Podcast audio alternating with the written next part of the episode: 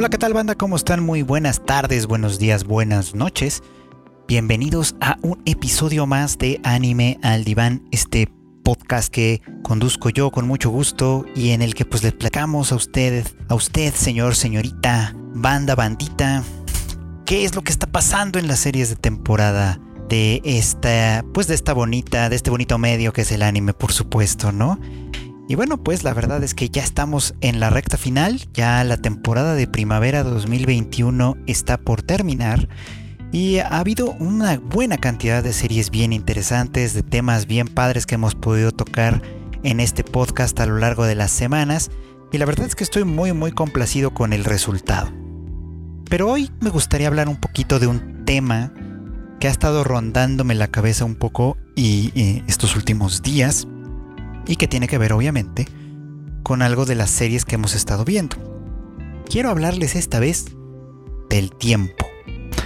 Sí, ya sé que esto suena como complicado, difícil, porque además, como, como suele pasar, muchas de las cosas que no son realmente cotidianas, en realidad, si uno se detiene un poquito a pensarlas, resulta que tienen eh, variaciones, que tienen matices, que tienen un montón de cosas que hacen que eso que parece tan cotidiano y tan común al final tenga implicaciones distintas y pues complejas, pues, ¿no?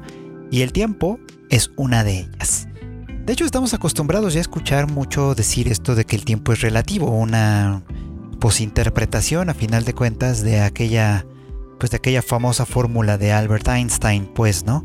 Y esto pues sí, evidentemente quiere decir que pues nuestra percepción del tiempo la manera en la que vivimos y experimentamos, etcétera, pues obviamente se ve, se ve muy, muy alterada, muy modificada, obviamente, pues por nuestra experiencia en general. El tiempo es una de esas cosas que experimentamos. Y lo interesante de esto es que lo experimentamos de una manera psicológica, mental, por así decirlo, pues, ¿no? Porque como bien dice el, la tortuga de Kung Fu Panda, ahora no recuerdo cómo se llamaba, este, el pasado no existe ya más y el futuro no existe todavía. Lo único que tenemos es el presente. Y sin embargo, lo que pasa en el pasado, lo que ocurrió en el pasado, pues tiene efectos en nosotros.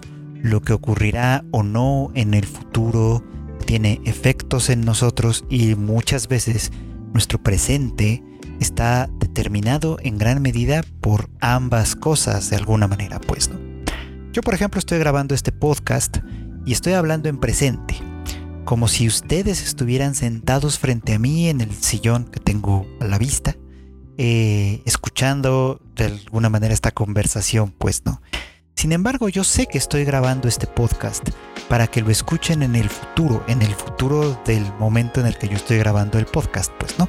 Y que cuando ustedes le den play y le estén y, estén escuchándome decir estas cosas, para ustedes es un presente que para mí ya fue un pasado. Ajá.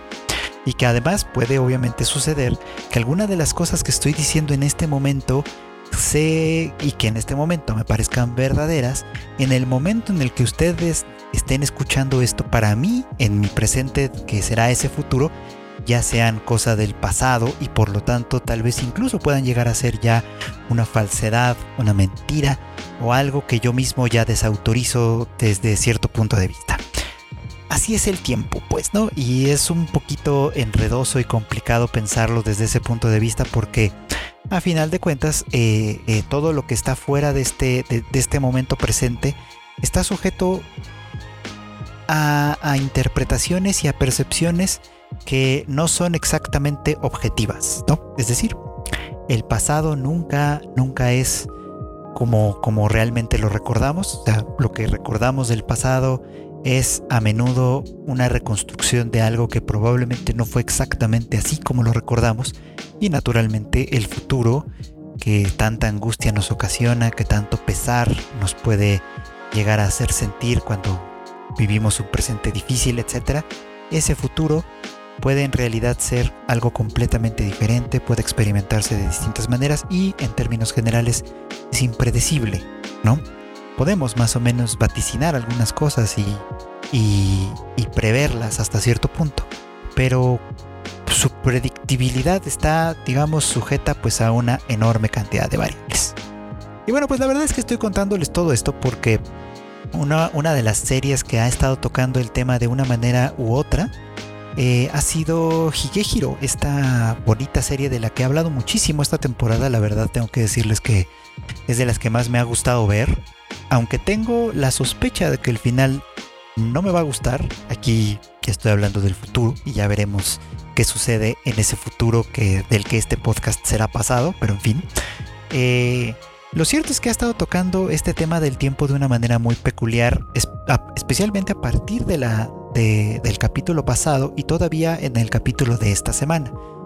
Recordando un poco, ¿no? En el episodio anterior a esta semana, pues Sayu contó, mm, pues, en términos generales, cuáles habían sido sus razones para escapar de casa y lo que había pasado hasta el momento en el que encontró a Yoshida, por supuesto, ¿no?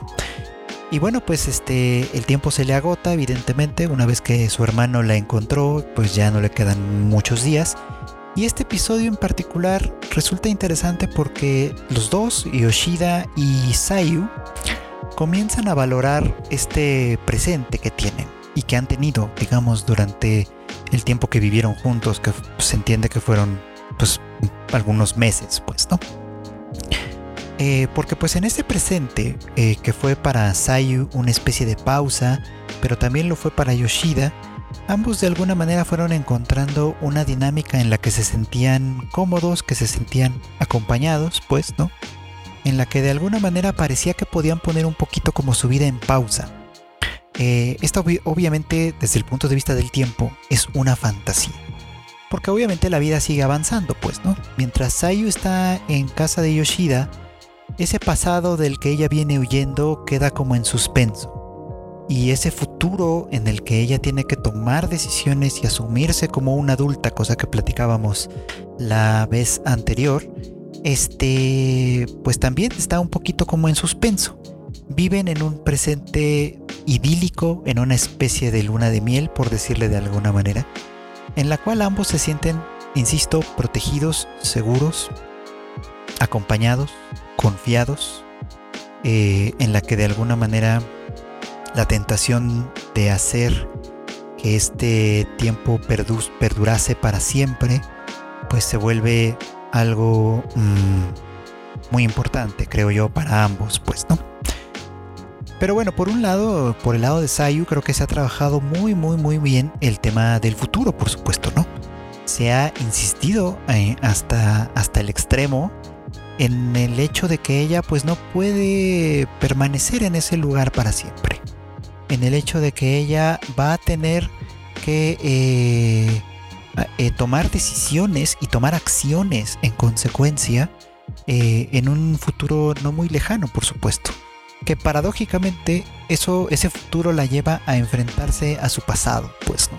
Al pasado en el que huyó de su casa, al pasado en el que eh, hay un conflicto pendiente con su madre, al pasado obviamente, en el que le espera un duelo de alguna forma por la muerte de su, pues de su amiga, por supuesto, ¿no?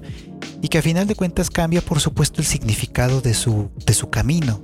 Hasta antes de encontrarse con Yoshida, Sayu tiene un camino en el que va huyendo de ese pasado pero a final de cuentas este, esta acción de huir no se convierte automáticamente en un futuro, pues, ¿no?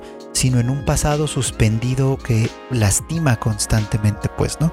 Y que con el paso de los días y las noches compartiendo la cama con hombres que no se preocupaban por, por ella de verdad, que no, no, a quienes no les interesaba, por supuesto, conocer su historia, en ese, en ese entramado, digamos, ella vivía en ese pasado como en suspenso, constantemente doloroso, constantemente, eh, pues, eh, eh, cruel, por usar una palabra, creo que funciona bien. Y, y, bueno, pues a partir de este encuentro con Yoshida, ya lo hemos platicado antes, el futuro se abre. Y el futuro implica que ella se mueva de esa posición en la que se encuentra en este punto para no volver al pasado como tal, pero sí volver a los lugares del pasado, para volver a enfrentarlos, para volver en términos diferentes, pues, ¿no?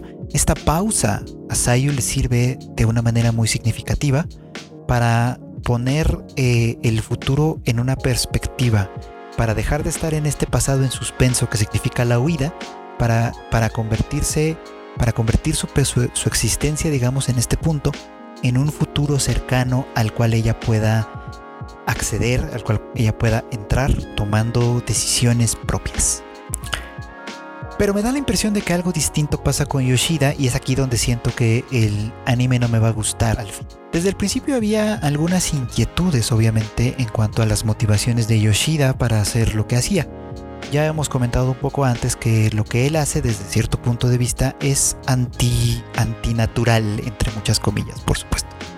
Lo natural, entre comillas, insisto, es hacer lo que los otros hombres hicieron con Sayu, pues, ¿no? tomar lo bueno de ella a cambio de un par de, noches de refugio y luego echarla a la calle olvidándose por completo del problema. Y Yoshida se metió en un problema en realidad al, acogerla en su casa, eh, como lo habría hecho cualquier otro hombre por supuesto, sin tomar la, entre comillas, ventaja, pues no, que en teoría esa situación extravagante le correspondía. Y es como muy interesante que, que, la serie misma no admite la posibilidad de que Yoshida haga esto de pura buena fe.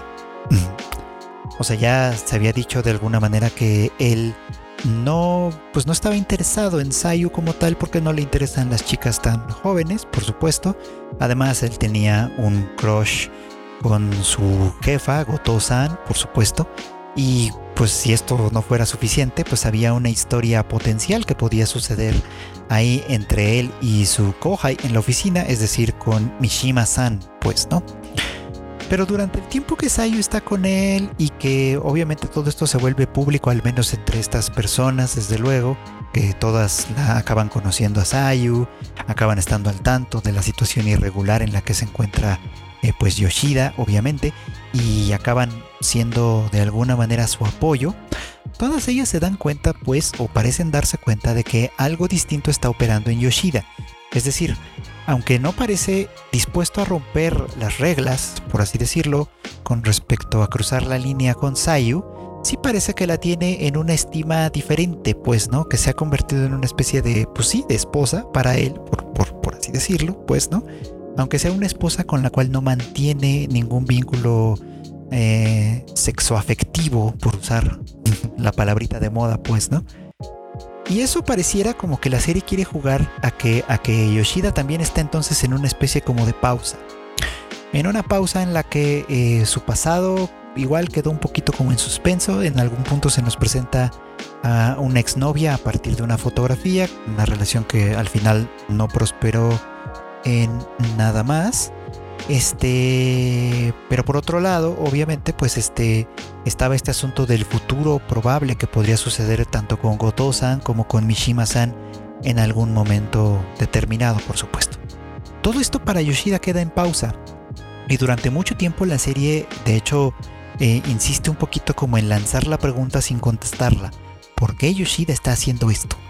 cuál es su motor, cuál es su motivación, qué está buscando que suceda, eh, cuál es la naturaleza real de la relación que tiene con Sayu, por supuesto, ¿no? Y al final de cuentas, insisto, de nueva cuenta, este está concluyendo que pues a final de cuentas él tampoco es una persona realmente inocente, es decir, que si la recibió en su casa, etcétera, al final de cuentas es porque aunque no actuara sobre ese deseo, si existía ese deseo de él eh, por Sayu, pues, ¿no? Y termina diciéndolo de alguna manera en ese último capítulo, en el último capítulo que vimos, ¿no? Cuando habla con el hermano y el hermano le hace esta pregunta y él responde que, que no lo había querido admitir quizá para sí mismo incluso, pero que la razón, a final de cuentas, porque se la había llevado a su casa en aquella noche en la que Gotosan lo había rechazado, este, pues era porque le había parecido linda. Y bueno, pues su sentido de, lo, de lo que es correcto, etcétera, fue el que actuó al final cuando no aceptó acostarse con ella en esa primera noche. Y de ahí en adelante siguió actuando en consecuencia, ¿no? La trató como una especie de hija, de hermana menor, incluso podría decirse. y, y, la va llevando, pues, ¿no? A que ella vaya enfrentando sus demonios en la seguridad de su hogar, a que ella se encuentre como con una base más sólida a partir de la cual pensar en su futuro, etc. Y en ese momento pareciera que en este último capítulo Yoshida también se mueve hacia ese futuro, ¿no? Hacia ese futuro en el que de manera inmediata, al menos, de lo que se va a tratar es de acompañar a Sayo hasta el final, a enfrentar junto con ella lo pues ese pasado tan aterrador, pues, ¿no? del que ella venía huyendo y así, quizá, abrir un futuro en el que ambos estén juntos. Y esa es la parte como que no me gusta del todo. Por un lado, porque creo que la serie en realidad se había limitado sobre todo a construir el asunto con Sayu en el contexto en el que Yoshida le proveía eh, este lugar seguro, por supuesto, esta pausa rectificadora y sanadora de alguna manera. Eso estaba bien, eso me parecía interesante e importante. Pero por otro lado, el tema de, que, a final de cuentas él tuviera deseos eh, por debajo de esta superficie, por así decirlo, a mí me hace sentir como que está, para empezar, mal construido. O sea, no se trabaja tanto con Yoshida. Insisto, la pregunta se hizo muchas veces, pero todas las veces se quedó en el aire. Y al final pareciera ser que se va a orientar hacia ese lado y no estoy tan convencido, francamente. Porque por un lado no se explicaría mucho entonces por qué para Yoshida sería tan importante una pausa como esta en el tiempo por qué Yoshida de alguna manera eh, actuaría de esta actuaría de esta forma, dejando de lado un poco como que lo haría por pura buena voluntad, por pura por pura comprensión como tal y poniéndole pues esta esta manchita. Eh, y lo digo en parte también porque también lo comenté muy al principio de esta de la temporada. Una de las razones por las cuales le di la oportunidad a Higehiro es que la premisa me recordaba un poco a una gran serie que es After the Rain, que ustedes pueden ver todavía en Amazon Prime hasta donde yo sé, y si no, ya la pueden encontrar en High Dive, donde también ya está disponible. En aquella historia, déjenles platico un poquito para explicar bien por qué me molesta. En aquella historia pasa algo semejante. La protagonista es una chica de 17 años, Akira, que se lesiona, es una, ella es una, pues una genio básicamente del atletismo y se lesiona en algún punto, pues, ¿no? Y durante un momento muy, oscuro de su vida, ella eh, pues recibe un, gesto muy amable del gerente de un, de un restaurante familiar, pues, ¿no? Y este gesto la conmueve y la mueve además a conseguir un empleo como, como camarera en este como camarera no como como mesera en este mismo este en este mismo restaurante con la finalidad secreta de acercarse a, él pues no pero su jefe es un hombre de cuarenta y tantos años 45 si mal no recuerdo o sea, obviamente es mucho, muy mayor que, ella. Y en un principio no la ve, obviamente, pues como una como un potencial de ligue, por así decirlo, pues, ¿no? Incluso cuando ella se le declara, él no, no cree que se refiera, o sea, que ella le esté diciendo me gustas como, como en un sentido romántico. Ella simplemente, él simplemente lo toma como una señal de que le agrada, de que es un tipo agradable a ella y listo, pues, ¿no? Y a medida que se van acercando que ella obviamente va presionándolo, la tensión eh, romántico-afectiva entre ellos va creciendo, por supuesto. Y él, al igual que, Yoshida en Higehiro, en algún punto sí le dice a, Akira, ¿no? O sea, soy un hombre, no soy de piedra. Por supuesto que, que, que, una chica tan joven y tan linda me diga que me quiere, me, me, me mueve, pues, ¿no? Me, me, no, me deja, no me deja impasible, pues, ¿no? pero lo nuestro no puede ser. En eso es el muy claro, pues, ¿no? Y efectivamente. Lo que al final resulta en After the Rain y está escrito, desarrollado de una manera muy preciosa porque la serie se toma el tiempo para construirnos a los dos personajes, es que a final de cuentas ambos se cruzan en un momento gris de sus vidas, en un momento difícil de sus vidas. Ella en el de esta lesión, por supuesto que había complicado su, su sueño de continuar con el atletismo y él, a quien la vida adulta de alguna manera le había podrido la energía, la alegría de aquello que le apasionaba, que era escribir, que era la literatura. Y entonces el encuentro con ella reaviva esa llama y cuando se separan al final, cada uno puede seguir su propio camino sabiendo que tiene un amigo en el otro. y que, y que, y que los dos van a continuar con su respectivo sueño, pues de ahí en adelante. Y a eso me parecía precioso. Por eso es que recomiendo muchísimo After the Rain. Pero creo que aquí en Higehiro, al final eh, esta, esta historia va a terminar en una posición un poquito más cínica desde ese punto de vista. Y puede ser que por eso sea que no me vaya a gustar. Al final, cuando menos. El desarrollo en general me ha gustado, esto tengo que decírselo, lo he dicho desde siempre, y me gusta mucho pensar cómo Sayu está en esta posición, como en esta pausa, eh, en la que le permite tomar cierta distancia del dolor. Pero por otro lado, también tiene la oportunidad de mirar al futuro. Con eso me quedo por lo pronto. Habrá que ver cómo, cómo, cómo, cómo continúa esta, esta historia este, cómo se desarrolla en, lo, subsiguiente y ver a final de cuentas cómo es que termina. Pero creo que eh, lo que ha desarrollado ha sido interesante hasta el momento y vale la pena de todos modos seguirle la pista. Y otra serie que está tratando de este tema de alguna manera y que me parece pues que también puede ser un, un tópico interesante aquí es Farewell My Dear Kramer o Sayonara Watashi no Kurama, una serie que creo que pocos están siguiendo y, en parte lo entiendo. La verdad es que visualmente no es muy atractiva y el tema puede ser que tampoco sea el más, eh, pues el más taquillero, por supuesto. Es esta historia creada por el mismo autor de Your Lie in April, pero que en vez de tratarse del dramón que fue aquella serie, por supuesto está tratándose de un grupo de chicas que tienen el sueño de ser futbolistas, pues, ¿no? Pero hace unos capítulos se nos contó un poquito como una historia del pasado, pues, ¿no? Y de hecho esta serie juega mucho con eso de pronto. Eh, y estoy hablando en, específico del entrenador de estas chicas, pues, ¿no?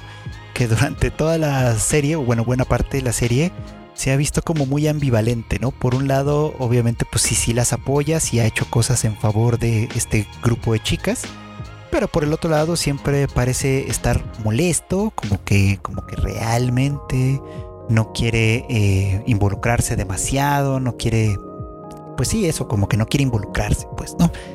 Y, esa ambivalencia era como muy, muy llamativa, muy significativa, pues, ¿no? Nunca faltaba a los entrenamientos, siempre estaba presente, pero nunca se interesaba de verdad como por lo que estaba pasando ahí, pues, ¿no? Como por así decirlo, hacía el mínimo, mínimo, mínimo indispensable. Y poco a poco, bueno, y en algún punto más bien conocimos su historia. Una que resultó ser bastante llamativa. Una historia en la que él era un jugador muy prometedor, que luego de una lesión, eh, pues tiene que retirarse eh, joven, retirarse demasiado pronto. Y eso lo obliga a cambiar, de, a cambiar de carrera, pues no, relativamente, porque se convierte en entrenador. Y como entrenador brilla aún más. El problema es que sus ideas, sus proyectos, etcétera, eh, son demasiado revolucionarios, por así decirlo. Son, son cosa que obliga de alguna manera a que el, a que el statu quo se mueva y, enfrenta desde luego la resistencia de los jugadores a su cargo que a final de cuentas frustran también este sueño, pues, ¿no? Es, un tipo, obviamente se entiende que difícil, duro, y que de alguna manera tampoco es capaz de comunicarse eh, adecuadamente o correctamente con este equipo, no es capaz de convencerlos a ellos de que formen parte de su, pues de este sueño, por supuesto, ¿no? Y estas chicas, eh, y esto es un asunto que tiene que ver obviamente con su presente, ¿no?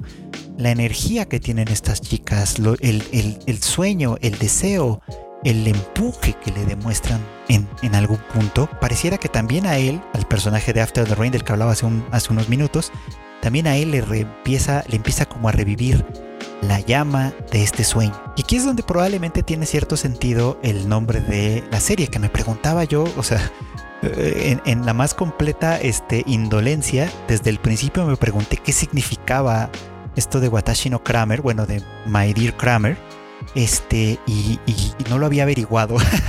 o sea, me lo preguntaba de vez en cuando y pensaba, ah, hay que investigar eso y al cabo del tiempo no lo hacía.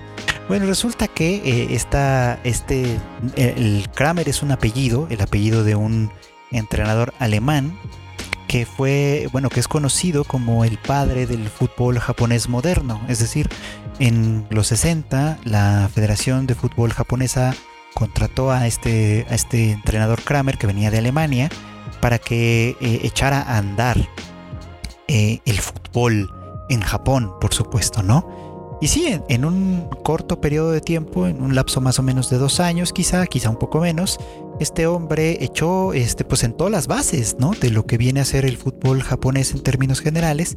Y muchas de esas, de esas cosas que él delineó todavía están en, en operación, en funcionamiento, digamos, pues, ¿no? Eh, por su labor eh, se le concedió incluso una condecoración oficial de parte del emperador japonés en su momento, por supuesto, y, sigue siendo una persona pues de mucho, de mucho reconocimiento y de mucho prestigio. Bueno, creo que ya falleció en realidad, pero, pero bueno, pues el caso es que eh, los aficionados al fútbol en Japón pues lo tienen todavía en estima como, como el fundador, por así decirlo, ¿no? De este, de este deporte que cada vez es más popular en, en ese país, pues, ¿no? Y me pregunto si la serie va por ahí, en ese sentido, pues, ¿no? Si la serie va a acabar de alguna manera eh, eh, empalmando este, este futuro por el que por el que Onda y las demás chicas luchan este en el que obviamente buscan destacar hacer historia en el fútbol femenil eh, primero escolar obviamente y quizá más adelante en el profesional y cómo esto quizá tendrá un impacto en este entrenador y, también en la entrenadora que también tienen, que es una futbolista profesional ya retirada, obviamente, que eh, en el que ellos, por supuesto, son los artífices de un nuevo futuro. Ellos que, que tienen un pasado como profesionales, como promesas, como éxitos del deporte. Que es un pasado que ha quedado, como todos los pasados, atrás. Y que ahora, en este momento, tiene que ver con su futuro, tienen que ver de alguna manera con, el futuro de alguien más, pues, ¿no? Que su presente consiste en, en saber discernir las semillas que pueden florecer en un futuro, saber cultivarlas y saber hacerlas crecer para que el futuro que ellos ya no van a vivir de esa manera se convierta en algo concreto, en algo real. Y desde ese punto de vista, entendida así la historia que se nos está contando en Farewell, My Dear Kramer, eh, la verdad es que es una historia muy linda, eh, una historia a final de cuentas de superación, de lucha, de entrega, de trabajo en equipo. Eh, hay que decir además que en eso hay que trabajar muchísimo todavía, porque las Guarabi son pues un equipo de chicas muy talentosas, pero que de ninguna manera se llevan bien entre sí y por lo tanto esto se vuelve un problema eh, a la hora de la actuación, a la hora de concretar las cosas. Pero tengo mucha fe en que la relación entre ambas partes, es decir, entre las jugadoras por un lado y entre los entrenadores por el otro, dé grandes frutos y resulte ser una historia muy conmovedora, pues, ¿no? Creo que además eh, Arakawa, el autor de, de esta historia, pues nos ha demostrado que sabe perfectamente cómo conmovernos. Y aunque esta historia obviamente no no juega por la tragedia como si lo hizo eh, Your Lie in April, sino que más bien juega con algo muy distinto como es el sueño que de verdad se puede concretar, no, no un sueño que sabemos que de antemano, al menos hasta cierto punto, se va a frustrar, sino un sueño que se puede cumplir y que pues de alguna manera trabajar para ese futuro es una cosa espectacularmente bella vale muchísimo la pena, de alguna manera, este, seguir un poquito eh, Farewell, My Dear Kramer, una gran serie de esta temporada que creo que pocos están viendo, pero si de alguna manera escuchan esto, que, les cuento y les suena atractivo o interesante, eh, quizá puede ser que le den una oportunidad. ¿Y han notado un poco cómo hablar del futuro casi siempre es hablar de sueños? Es decir, cuando hablamos del futuro desde el punto de vista del presente, obviamente, no el futuro como un presente, como puede pasar en otro tipo de series. Pero sí, cuando estamos hablando de series que en el presente miran hacia el futuro, cosas muy interesantes de pronto pueden suceder. Y ustedes saben que esta temporada estoy descubriendo, porque en realidad yo no había visto en su momento, esta serie de Nana, inspirada en el manga original de Ai Yazawa bueno, pues hay que decirlo, ¿no? Nana ha sido una serie que ha jugado mucho, mucho con este tema también, con este tema del pasado y el futuro. Y para quienes ya la vieron, obviamente quizá esto no sea una sorpresa, pero ya llegamos a este punto fatídico en el que eh, Nana Komatsu o Hachi, eh, pues terminó su relación abruptamente con Shoji luego de que éste conociera a una nueva chica, a Sachiko, y terminara dejando a Nana por, pues por ella, básicamente, pues, ¿no? Eh, y esto es interesante, insisto, porque desde el principio se nos ha contado la historia desde el punto de vista de un pasado del cual ambas nanas están, pues, pues, eligiendo no huir como tal, sino, sino apartarse de, ¿no? En el caso de Hachi, por supuesto, ella eh, se apartó del pasado no porque necesitara huir de él. En realidad podría decirse que ella era bastante feliz, razonablemente feliz en su lugar de origen, con su familia numerosa, con sus amigos, etcétera, pues, ¿no? Pero cuando todos sus amigos empiezan a pensar en el futuro, y Junko se va a Tokio y Shoji también lo hace y etcétera, ella con menos aptitudes aparentemente para una vida de estudiante, de estudiante universitaria como, como la de todos sus amigos, pues también piensa en el futuro a su manera y se queda un año atrás eh, trabajando en, estos empleos pues de medio tiempo para reunir dinero suficiente que le permitiera cumplir pues esta promesa que le hace a Shoji, ¿no? De, reencontrarse con él un año después, este, eh, eh, siendo ella pues una chica que pudiera ser independiente, que pudiera sostenerse a sí misma, que no fuera un peso para, para su novio, pues, ¿no? Y esto curiosamente acaba jugando en su contra. Mientras están a la distancia, Shoji parece muy convencido de querer tener un futuro con Nana.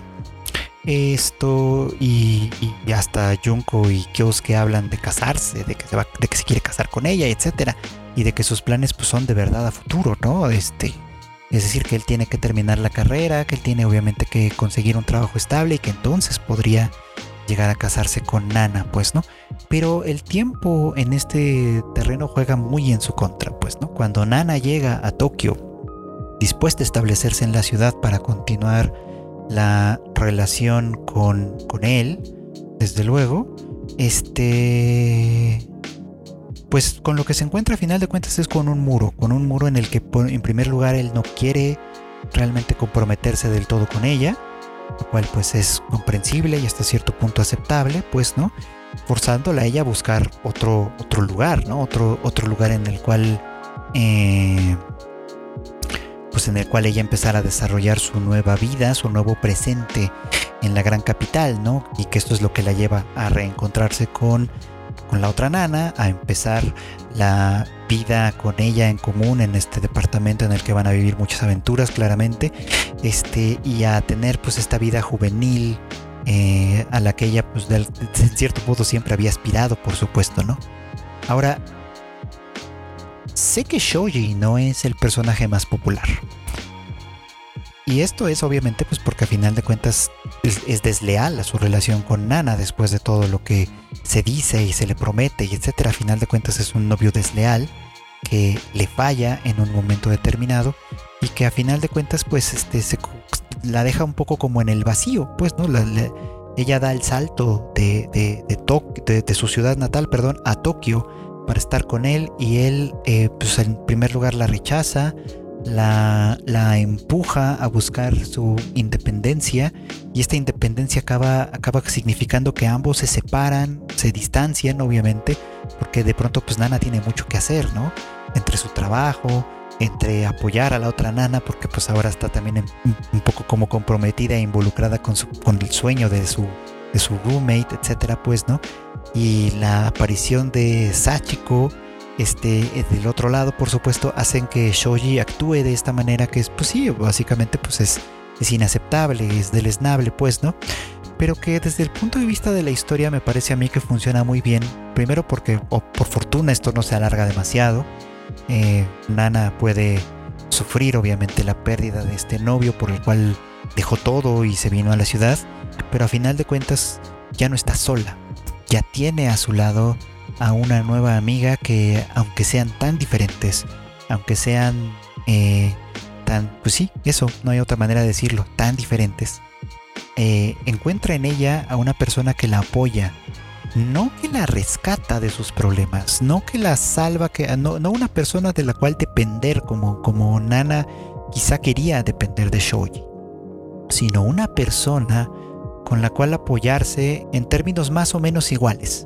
Porque aunque Nana Osaki parezca fuerte, madura, sólida a los ojos de Hachi, en realidad también es una chica que viene huyendo de un lugar, de una situación, que viene buscando un futuro. Un futuro en el que ella también pueda pararse sobre sus dos pies y hacer valer su propia existencia, pues. De ser ella, a final, final de cuentas, la persona que puede eh, pararse en el mismo escenario de la vida, digamos, frente a Ren y, ser ella misma, pues, ¿no? Al menos así es como lo, como lo estoy viendo en este momento. Y me alegra que la situación con Shoji no haya durado demasiado, pues, ¿no? Aunque probablemente todavía hay algún drama por delante en este sentido. Me alegra a final de cuentas porque siento que, que, Hachi tiene eh, mucha vida por delante, tiene mucho camino todavía que recorrer y tiene mucho todavía además que madurar desde ese punto de vista. Desde luego, es muy interesante lo que está ocurriendo en este punto en Nana y sigo encandilado con esta serie que espero que todo mundo que todavía no la haya visto tenga la ocasión de verla. Porque pues a final de cuentas, la verdad es que sí es muy buena.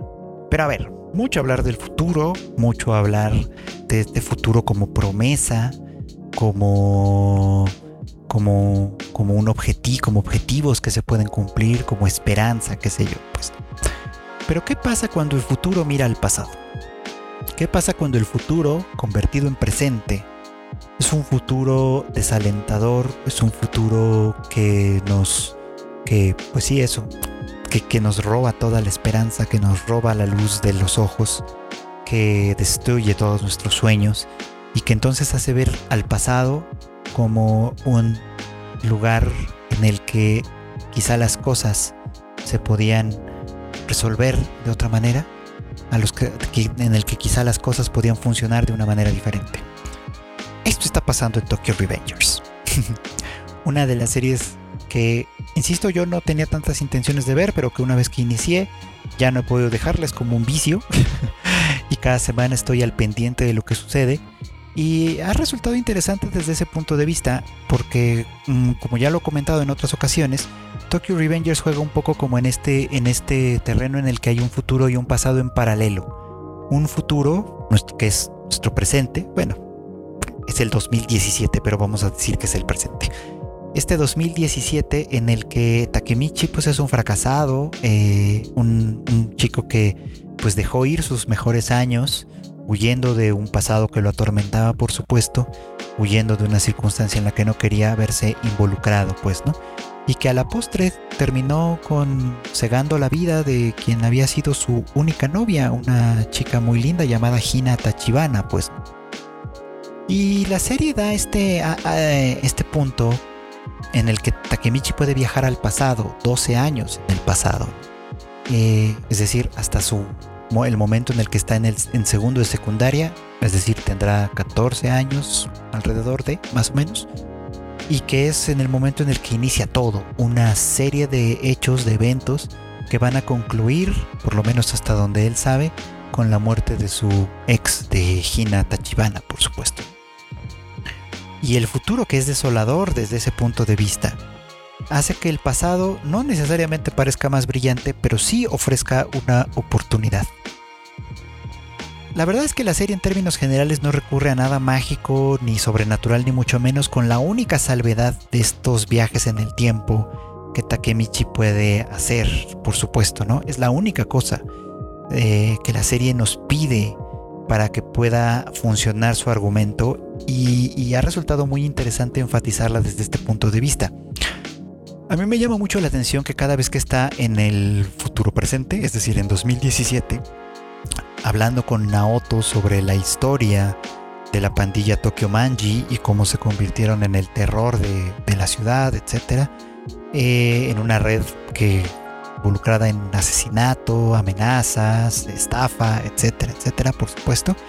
Eh, la historia que cuenta Naoto a partir de los documentos, de la investigación, del recopilar datos y recopilar, y además de un proceso obviamente de deducción, es una historia a la que, a la que le hacen falta muchas cosas.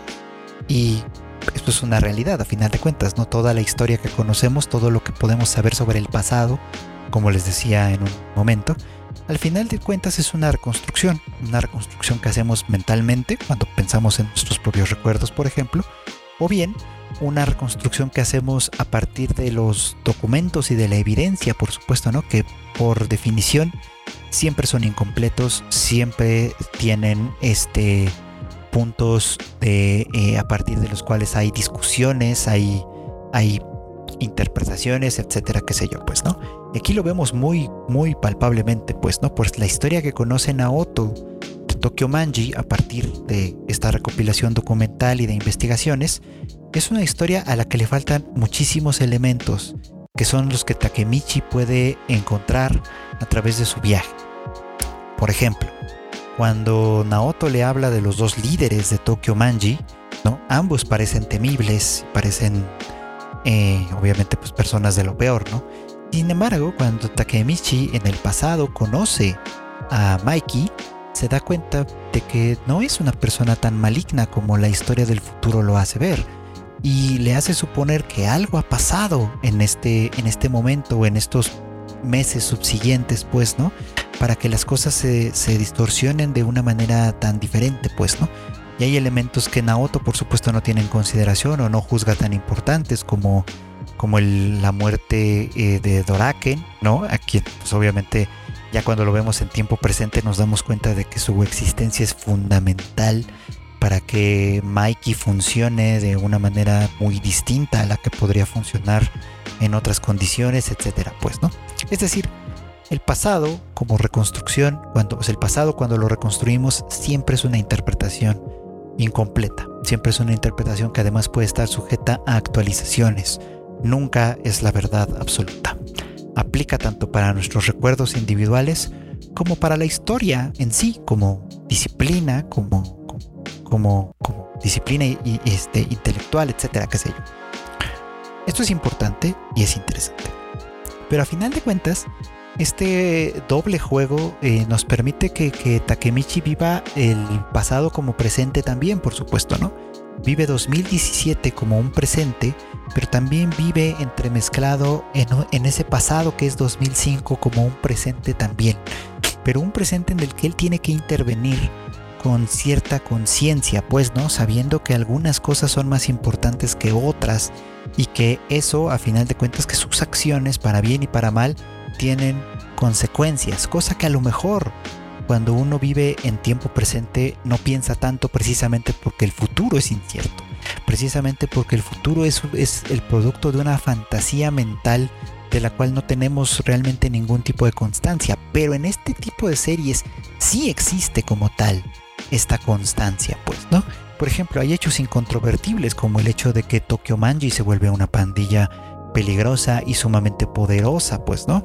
Hay hechos incontrovertibles como el que esta pandilla arruina, destruye la vida de Hina y también destruye, por ejemplo, la vida de Akun en algún momento dado, pues, ¿no?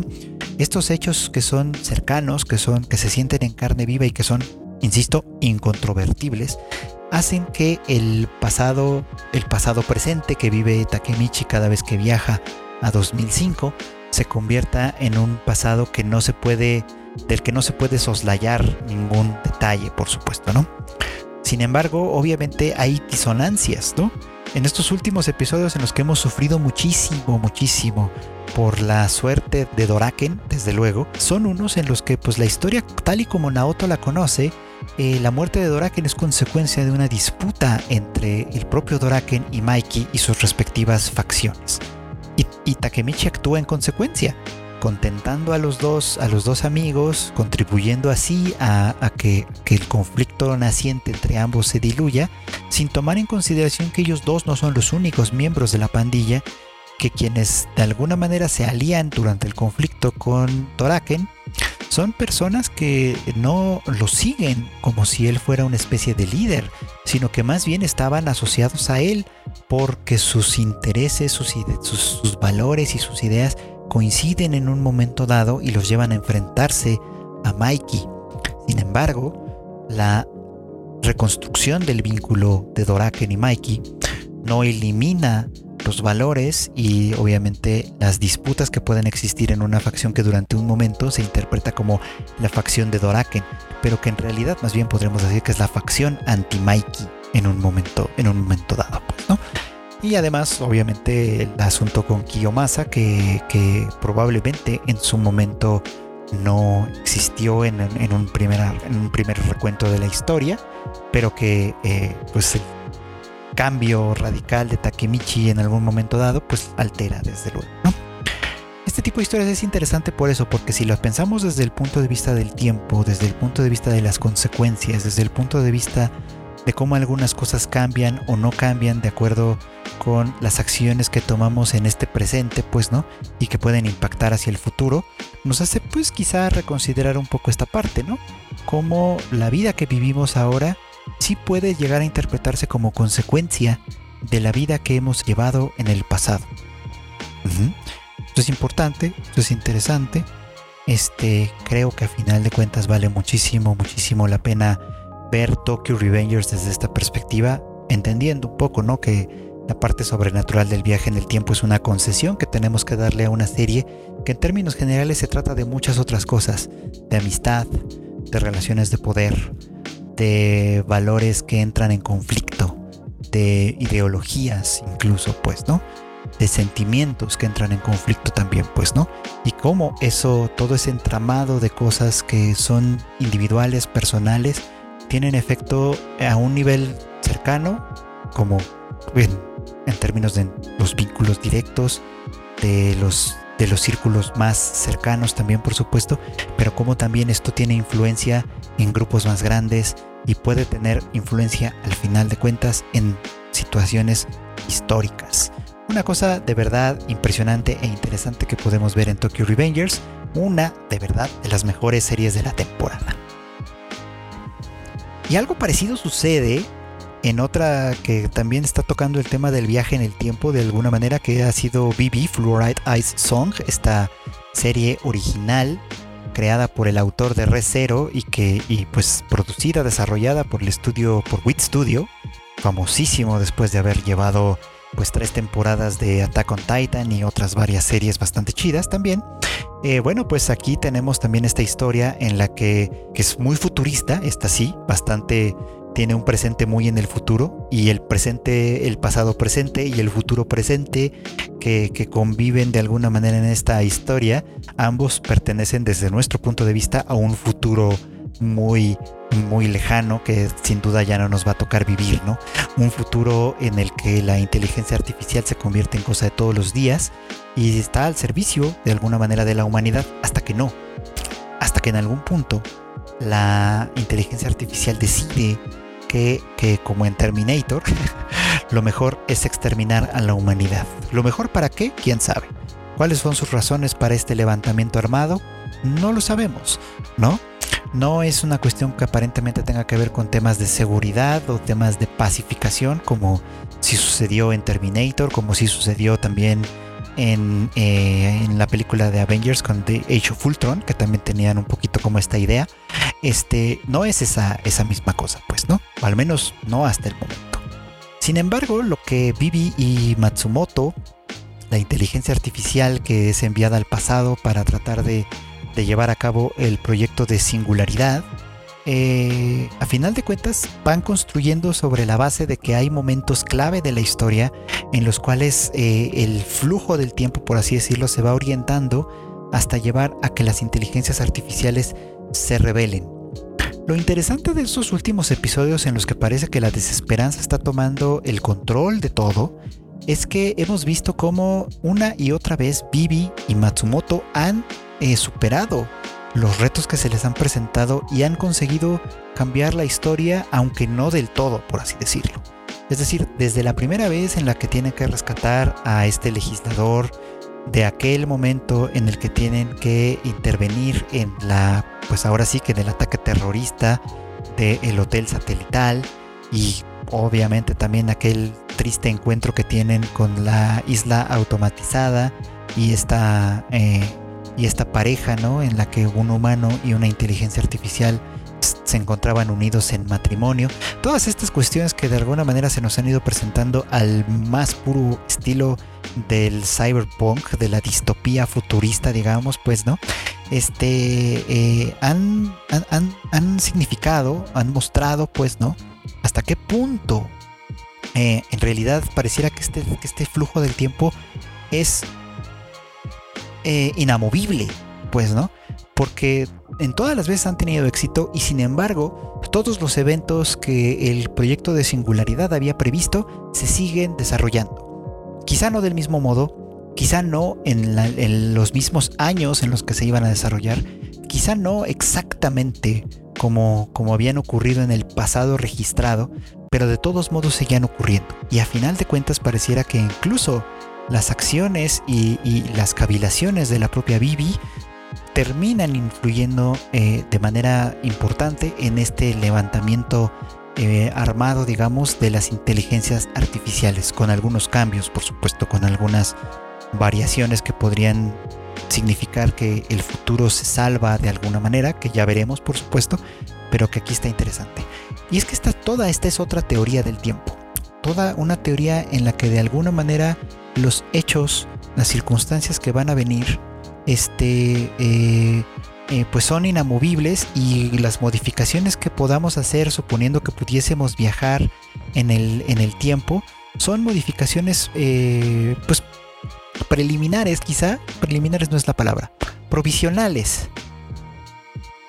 son modificaciones que a final de cuentas nada van a cambiar el curso de la historia porque esa historia es completamente inamovible. Desde ese punto de vista, Tapei Nagatsuki nos está construyendo un cuento desalentador, desolador, como suelen ser los cuentos inspirados en el cyberpunk, en el cual no hay esperanza, en el cual quizá no hay un futuro eh, del cual podamos evitar por completo eh, su catástrofe, pues, ¿no? De que nos enfilamos a final de cuentas y sin poder detenernos a una tragedia pues al menos en Vivi sucede eso.